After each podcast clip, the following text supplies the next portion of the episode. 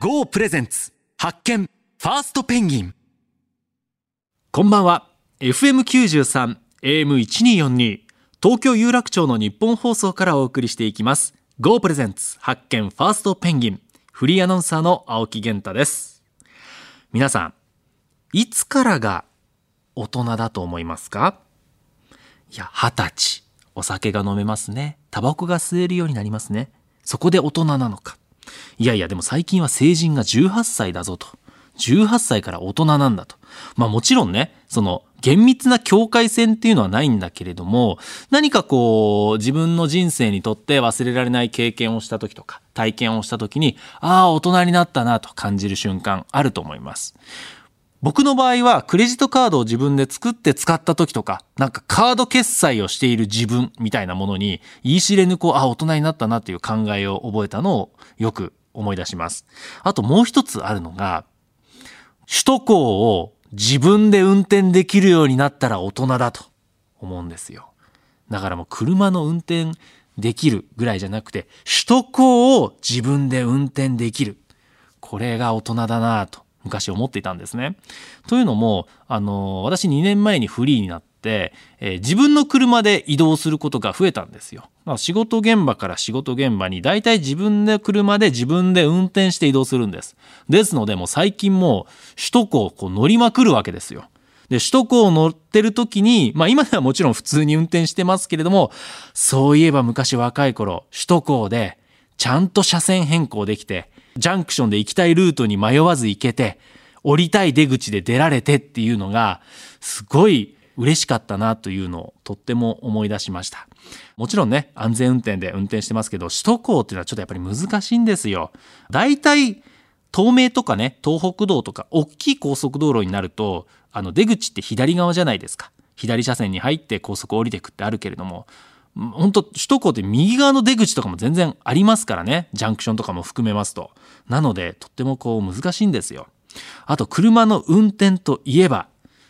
ハンドルを握ると急に人が変わる人いますよね。あれ一体何なんでしょうかね。昔もありましても超いい先輩。むちゃくちゃ優しい先輩なんだけれども、なんか車に乗るとちょっと人が変わったように口調も変わったりだとか、イライラする人であれどういう効果なんですかね密室だからなんですかね何がそんなに人を変えてしまうのかっていうのは昔から不思議です。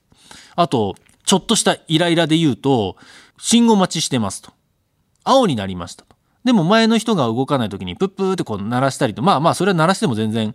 いいとは思うんですけれども、そんなことでなんか2、3秒で普段の生活だったら全然そんなにイライラしない人なのに、車の中に入ったらもう途端にイライラする人ってあれ一体何なんですかね？まあ、ですので私はもうあの、まあ、大人になって首都高を運転できるようになったというのが一つとあとはもうハンドルを握っても絶対に変わらないようになろうというのを昔決めていました。でもまあ車の運転というのもどんどん形を変えていますよね。自動運転というのが出てきました。今ではこうしてまあ首都高頑張って車線変更して運転してますけど多分僕も生きてるうちに完全自動化されるんじゃないかなというふうに思います。特にまあ自動運転って、えー、高速道路とかの方が多分オペレーションがしやすいと思うので、もしかしたら高速道路とかの方が先にね、進むかもしれませんよね。まあそういった意味で言うと、企業がこう車業界、だから電動自動車だと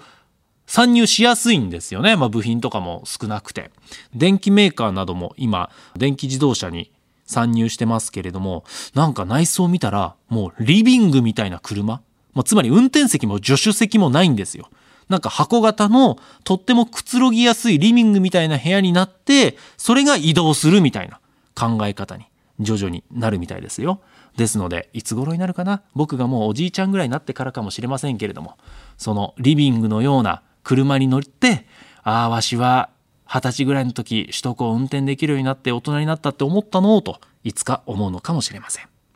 というわけで青木源太がお送りする発見ファーストペンギン参りましょう今日もどうぞよろしくお願いします。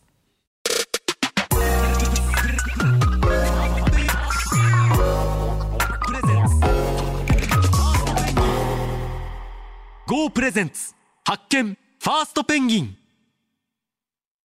FM93 AM1242 東京有楽町の日本放送からお送りしています。GO プレゼンツ発見ファーストペンギン。リスクを恐れず真っ先に新たなビジネスや未知のジャンルに飛び込むファーストペンギン。そんな勇気とチャレンジ精神を持っている方をゲストに迎えてその世界になぜ飛び込んだのか。その先にどんな未来を見据えているのかなどさまざまなビジョンを伺ってリスナーのあなたと新しい発見を探していく番組です。本日番組を一緒に進めてくれるのはザ・クリエイティブファンド LLP 代表パートナーの小池愛さんです。よろしくお願いいたします。よろしくお願いします。今週は先週に引き続きまして D2C& カンパニーの加藤博次さんそして森下優斗さんをゲストにお迎えします、先週も非常に興味深い話ありましたね、はい、すごく印象に残っているのがやはり丸いグループさんという何十年という歴史をこう渋谷で百貨店をやられていて若者のことをよくよく知ってさらにその人たちに受けそうなこう D2C ブランドに出資をされて支援をしていく。で、はい。丸井さんが持っているアセットですね、ええ。あの流通のシステムであったり金融のシステムそういったものを活用してバックアップもするということで、はい。まあ、スタートアップ側にとってももちろんプラスですし消費者にとってもそういった新しいブランドを知ることができる機会になるということで、はい。まさに三方よしみたいなビジネスモデルでやってらっしゃるっていうのが印象的でした。今日もたっぷりとお話を伺います。お知らせを挟んでから D2C& カンパニーの加藤博次さん森下優斗さんに登場いただきます。お楽しみに「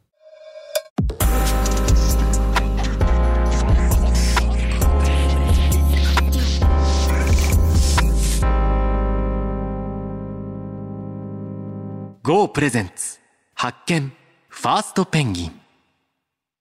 フリーアナウンサーの青木源太が東京有楽町の日本放送からお送りしています。GO プレゼンツ発見ファーストペンギン。先週に引き続きましてお迎えしたのは D2C& カンパニー代表取締役社長の加藤博次さんとインベストメントチーム投資担当の森下優斗さんです。お二方今週もよろしくお願いいたします。お願いします。2020年設立ということでしたが D2C& カンパニー今社員数というのはどのくらいなんですか？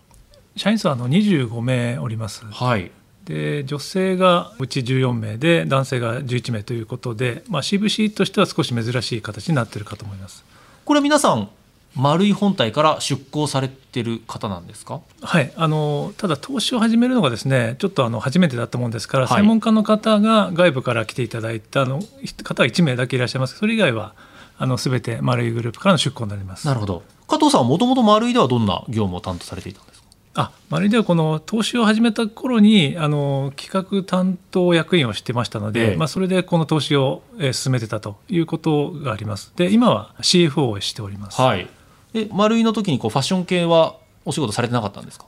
ええあの私ファッションがやりたくてマリーグループに入社したんですけど、ええ。残念ながらそういう素養がなかったみたいでいやいやいや。一度もやらせてもらったことというのも今ラジオのねこうブースでま目の前に座ってる加藤さんがめちゃくちゃおしゃれだから、そうなんですよ。そんなことないです。てっきりね丸いのメンズをやってらっしゃったのかなと思って、あの全然 MD とかやってたんじゃないんですか？ええ全くやらせてもらってないです。そうなんですね。なるほど。森下さんはもともとは？私は入社してからは実際店舗に立たせていただきまして、ええ。あの時計の販売をしていました。そうなんですか、それが今ではねインベストメントチーム投資担当ということですよ。はい。そうです。そもそもねこの D2C& カンパニーは丸いグループという大きな組織の一員ですよねはい。まあ、ある意味こう社内ベンチャー的に立ち上げられたと思うんですけれども立ち上げるにあたって社内でのこう超えるべきハードルやはい壁などはあったんでしょうか、そうですね。あの投資という面でいうとですねあの今 D2C& カンパニーって一つ会社になってますけれどももともとマリーグループの中期計画の中で投資をやっていこうというふうに決まってる中で立ち上がったということとあと今あの D2C& カンパニーですねあのホールディングスの社長もあの取締役としていますし投資委員会にも入っているのでそういった面では全くあの、まあ、苦労というのは感じてないんですけれどもただその D2C& カンパニーってその投資をしていくこととあと協業を推進するという役割はあるんですけれども、まあ、協業の方はなかなか最初、まあ、進まなくてですね、はいちょっとえー苦労した面というのはありました。うーん丸いは一応百貨店事業がこう柱ではあるんですよねもちろん今でも。あそうです。あの商業施設事業とあとあのフィンテックって言ったらあのメインはカード事業なんですけどカード事業。ええ。ただ利益的には今カード事業の方がかなり大きくなっていますのであの収益面から言うとあのカード事業の方が大きくなってます。なるほどなるほど、はい。百貨店事業で言いますと、まあ、ライバル社もあるじゃないですか、はい。そういったこう業界全体で見たときに、まあ、百貨店の売り上げがまあ徐々にちょっと落ちているという中で、こういうふうにいろんなものに投資するという流れは業界全体ではあったんですか？あ業界全体ではあるんですけれども丸いグループほどそこに力を入れている、まあ、中継のあの柱に据えているようなところっていうのはあまだあまりないですね。はいそれその業界の中でそういう違いをこう生み出しているのはなぜなんですかね？企業風土というか。あの我々はその交流をやっていく中でですねあの EC が進んでいくとですねどんどんこう体験型に変えていかなきゃいけないんじゃないかとあの、店舗をですね、はい。そういった考えはずっと持ってたんですけれども、えっと、そこへのノウハウが我々あんまりなかったもんですから、はい。そこはそのスタートアップ企業なんかが非常にそういう新しい感性を持ってノウハウを持っているのでそういう方に出店をしていただきたいと。はい。そのためには、えっと、出資をしてですね、あの協業していく方がいいんじゃないかということで投資を、まあ、結構始めています。こう出資する際に、まあ、見極めもね本当に大事だと思うんですけれども社内ではどういうふうにこう話し合われているんですか？はい、最初はですねテーマを決めて例えば D2C とかいろいろやってたんですけれども、今のところですねあの考え方としては、えっと、マレーグループとしてお客様に紹介したいものはい。商品やサービスを扱っている企業に投資をしてえそれをマレーグループのお客様に紹介しようとそういう観点でやってますので、こうウェルビーイングだったりあるいはサステナビリティそういったことに、え取り組んでいる企業さんが多くなっています。このあたりも小池さんやはり SDGs だとか、ウェルビーイングっていうのはもう大きな大事なキーワードになってますね。はい、今あのまさに伺っていて一番そこ気になるポイントだったりするんですけれども、消費者とも近い立場でいらっしゃってかつあの企業として普段からあの丸井さんとしてもいろいろ考えていることある中でそういった SDGs ウェルビーイングどういった観点からなんかどういうポイントを見てあの評価されているのかなっていうのはすごく気になりますね。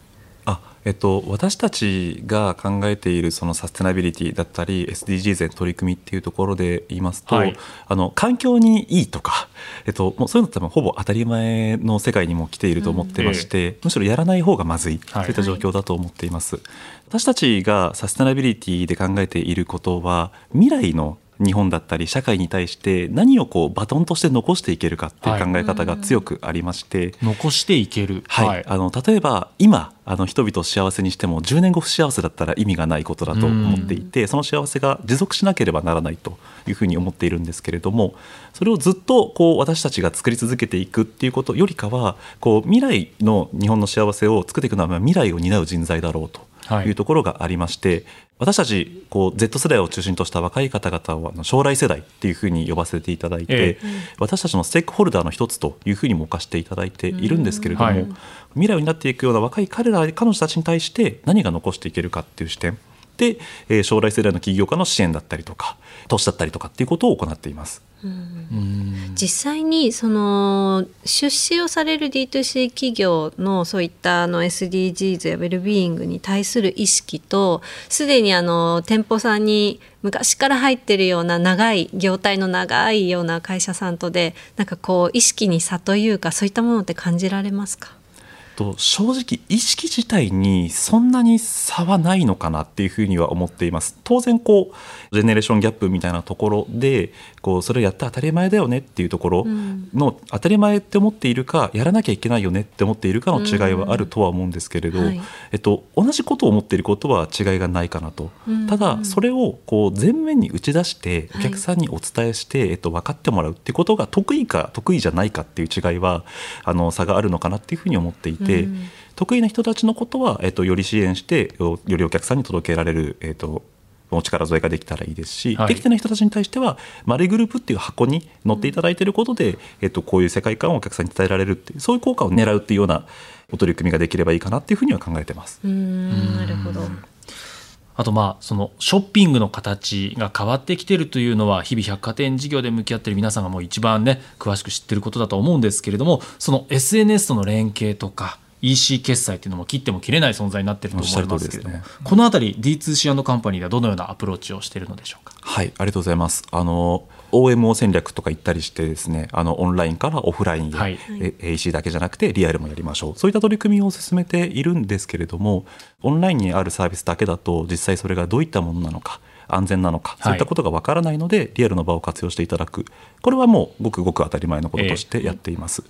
でこれに加えてですね最近ですとこうライブ配信とかそういったことがすごくお客様の中であの人気になってきているんですけれども実際そのブランドの、えっと、どういう人が、えっと、どういうポイントでその商品をお勧めしているのかっていうことをリアルの場から生配信でお客様にお届けをするようなそういった取り組みを進めてまして、うん。実はあの有楽町の丸井にはですね、はい。あのオンライン配信ブースとかを実は作ったりしてへえあのその場にいるテナントさんその場にいないテナントさんでもあのお貸し出しするような仕組みにできているんですけれども、はい。どういった商品を届けているのかっていうのをお客さんにより伝えやすいそういった取り組みを今進めてます。うん。もう何年も前からねあの中国ではライブ配信で売るっていうのはすごく盛んですけれども。一晩でもとんでもない金額ね、が何億円とかねよく聞きますけれども、ええそねそれが日本でもスタートしているんですね。いや来ちゃうと思います、うん。はい。あとはその D2C ブランド支援のためのエコシステムとしてキュレーションサイトの機能もあると。はい。はい。5PM ジャーナルというものを先週もご紹介させていただきました。が、ええ。はい、そういったサイトもございます。これはこうだから見る人はにとってはどういうメリットがあるんですか？サイトを訪れる人にとっては。はい、サイトを訪れる人にとっては実際そのブランドの世界観を、えっと、ただ単一のメディアだったり総合モール大きい商品がいっぱい並んでいるようなモールさんの中で一商品として見るのではなくてそのブランドさんの世界観をよく知れるといったことで、あこの会社のこの商品はこういうことを実現するために、えっと、ものを作って私たちに届けているんだなっていうことがこう肌感覚を持って分かってもらえるようなそういった、えっとまあ、ストーリーテリングをやっているサイトが 5PM ジャーナルです。ブランド側から取ってみると、まあ、そういったこう、ね、発信が苦手なブランドさんももちろん中にはいるじゃないですか、ええはい。そういう時にはサポートもあるわけですよね。あおっしゃる通りです。はい。あの今後 D2C ブランドのマーケットというのはどのように広がっていきどんな変化を見せると予想していますか？はい、このコロナ禍でですねあのショッピングはあの EC が非常に便利だというのは皆さんこう身に染みて分かったと思いますので、えあのこの EC がどんどん増えていくというのは多分当然だと思うんですね。で D2C ブランドも拡大していくと思うんですけれどもその中でですねただあのウェブ上のその顧客獲得コストっていうのはどんどん上がってきちゃってたりするので、今後いかにですねそのリアルを使ってどうやってコミュニケーションをお客様と取っていくかとかそういったところが課題になってくると思いますので、うんそこをうまくやったブランドさんが成功してですね、まあ、さらに拡大していくのかなというふうに考えています。リアルってなった時にね有楽町渋谷、中野にドンドンドンとあるのは強いですね。なかなか D2C のスタートアップ自身がそういった場所にお店を出すというのはハードルが高いですので、うんいい機会だと思います。なんか丸井に通う人ってかっこいいっていうイメージが私はもう大学時代からあって丸井でね大学時代に浴衣を買ったんですよ。ありがとうございます。はい、そういうなんかこう。ただ売るだけではなくて、こう文化を作るという側面も多分にしてこうあるじゃないですか。それはこの D2C& カンパニーでもあるんですか？そうですね。あの、まあ、流行を作っていこうぜっていう気概があるわけではないんですけれども、まあ、どちらかというと物消費からこと消費っていう言葉が出て、もう久しくなってきましたが、い。お客さんの買い物するこうトレンドがどんどん変わってきている中でどれだけこう自分が共感をしてそのものを変えるかっていうことがありますので、うん。それがまあ広い意味でのトレンドかなっていうふうに思っていてまあそこを支援することが私たちはできればというふうには思っています。そのあたりね社会における役割ということもありますよね。はいはいそうですねはい。今後 D2C& カンパニーが D2C ブランドの未来に向けて手掛けてみたいサービスもしくはプロダクトのようなものありますか？いろいろありまして、え さっきの D2C 今後どうなってきますかっていうのはすごく難しい質問だなって思ったんですけれども、まあ、このコロナ禍でどうしてもお買い物に外に出れないケースがえー機会が増えていた中で結構こう買い物したいなって思ってくれてる方々って多くいらっしゃると思はいうんですね、そういった方々に対してより多くのブランドに接してほしいですしより多くの素晴らしいものがあるということを知ってほしいと思っていますただなかなかこう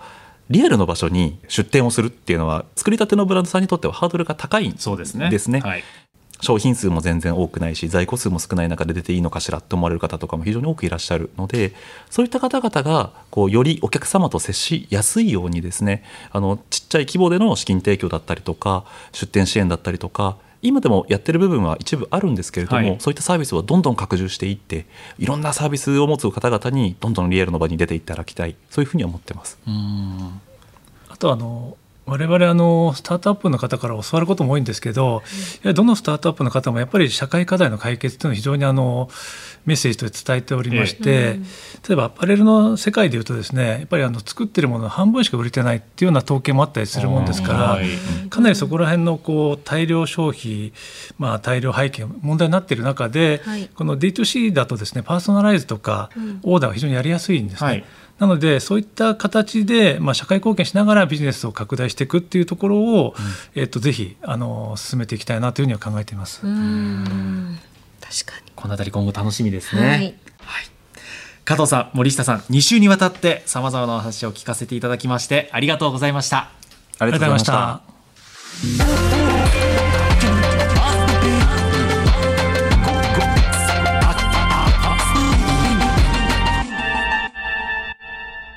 GO プレゼンツ発見ファーストペンギン。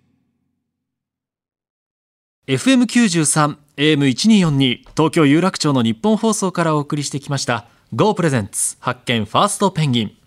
D2C& カンパニー加藤博次さんと森下さんをお迎えしてお話を伺いました。小池さんいかがでしたか？はい。やはりですね、あの、どうしてもスタートアップ、スタートしたての時っていうのは自社でこう売っていくっていうのは難しくてですね、やっぱりこうテクノロジーが進化すればするほど立ち上げるのは簡単なんですよね。なので D2C ブランドきっと立ち上がってる件数というのはすごく増えてるんじゃないかと思うんですけれども、やっぱそこで勝ち残っていくっていうのも戦国時代だと思いますので、そういったところにこういったあの丸井さんの知見を生かしてやっていらっしゃる D2C カンパニーさんみたいな支援があったり出資があったりっていうのは、スタートアップにとってはすごく心強いなというふうに思います。あとですね最後に印象に残っていたお話で加藤さんがおっしゃってましたけれども、今後そのやはり大量消費じゃなくなるよっていうところで EC だからこそできるあの必要な数だけ作っていくとかそういったカスタマイズができるっていうのは